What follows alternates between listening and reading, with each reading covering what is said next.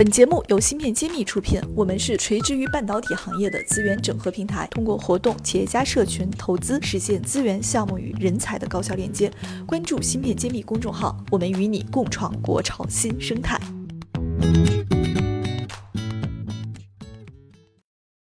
我知道您也是 Intel 出身的，所以我特别想了解一下，当时是什么样的一个机缘巧合，让您能从茫茫多的高科技公司中选择了 Intel？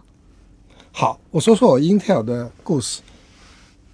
博士论文做完以后，就开始找工作。但是要知道，八十年代那个时候啊，中美关系没有今天那么好，也没有那么多交流。实际上，相对来说都被冠上了一个。共产党国家这样一个符号的那个时候，我们两国之间的风声是不是非常紧？没有那么紧，但是非常不理不了解。在不了解的时候，就有防备心理，比今天的沟通交流要少很多很多。所以呢，按照美国的国家的规定呢，你如果要一个公司要招聘一个员工，他必须是美国公民，或者是持有美国永久居留证。嗯。也称为美国绿卡，嗯，而作为我们中国去的留学生，大多数是没有这个绿卡的，所以我们就没有资格进像英特尔这样子的公司工作。对这个门槛，按理说应该是一个刚性的门槛。那您也没有绿卡，是怎么做到的？所以当时呢，有一个巧合，就是我的论文导师他是贝尔实验室出来的，待会我们会细讲讲贝尔实验室的故事。那么他有一个一贝尔实验室的同前同事呢，在 Intel 做 Fellow，Fellow 在 Intel 叫技术大师，啊，英简单说一下，Intel 呢会有上百个副总裁 VP，但是呢，当时只有三个技术大师，所以他的地位是很高的。我的导师和这位 Intel 的大技术大师呢是朋友，所以他就把我推荐给了 Intel 这位技术大师。哇，这个推荐应该是有非常强的一个背书，那后面是不是您就很容易就进入了呢？真的不容易，因为他的规矩还是规矩，你并没有，你还是没有绿卡，嗯，那么法律上你是不能工作，需要经过一些波折，那么这些波折呢，是我原来没有想到的，完全没想到会那么困难，非常苛刻。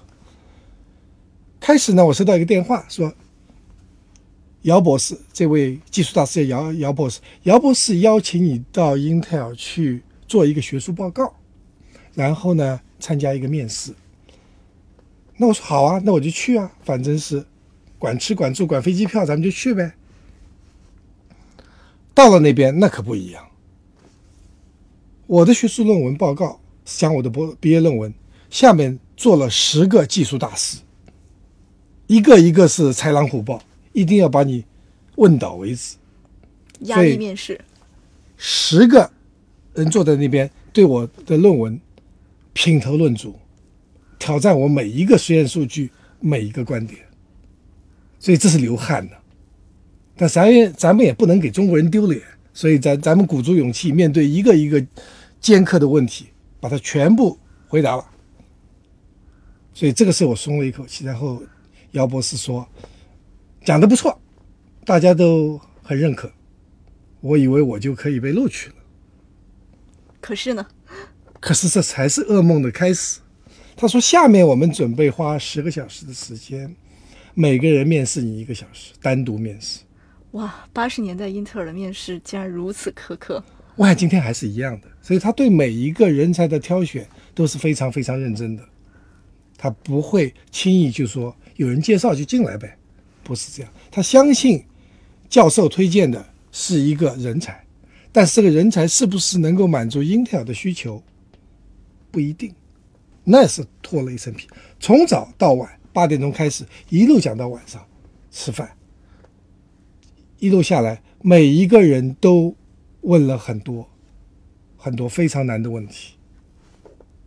最难的还是我姚博士问的问题。当时别人的问题，问我的论文，问我的物理基础没有问题，我努力都能够回答。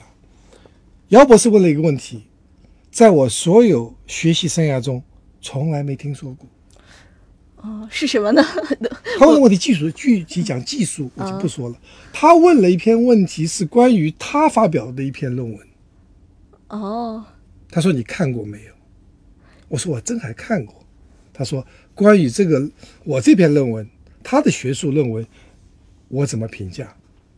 让你评价他的学术然后对，然后说你把这个这个我这个数据逻辑这边，你认不认可？如果认可，为什么认可？如果不认可，为什么不认可？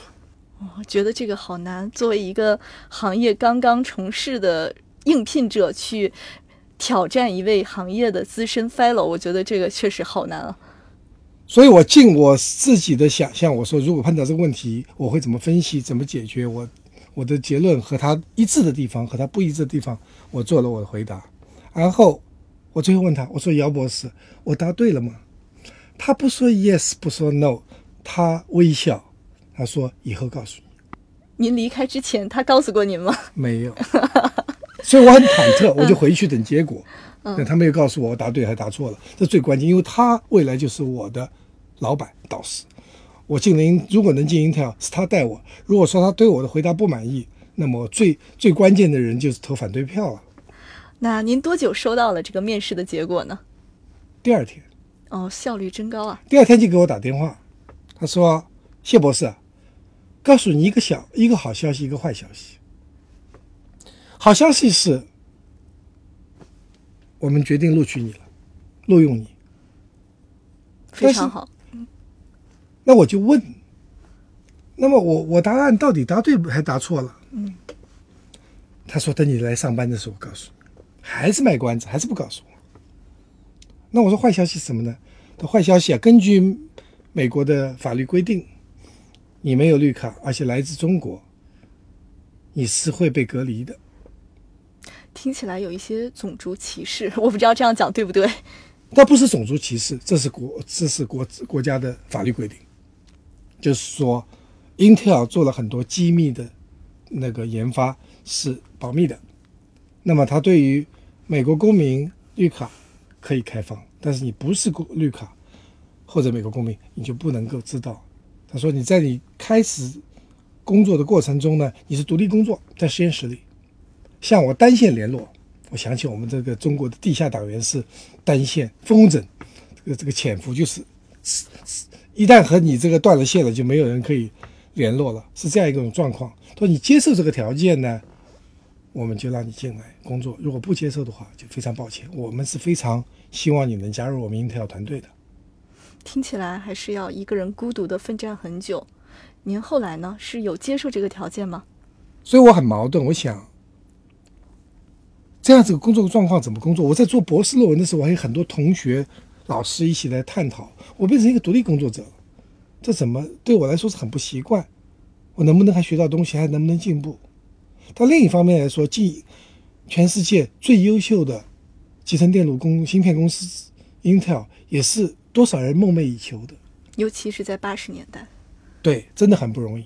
再三思考，最后我还是决定接受这样子一个挑战，决定加入 Intel。感谢大家收听《新事揭秘》，更多精彩内容，请关注《新事一书》。我是谢志峰，我在《新事揭秘》等着你。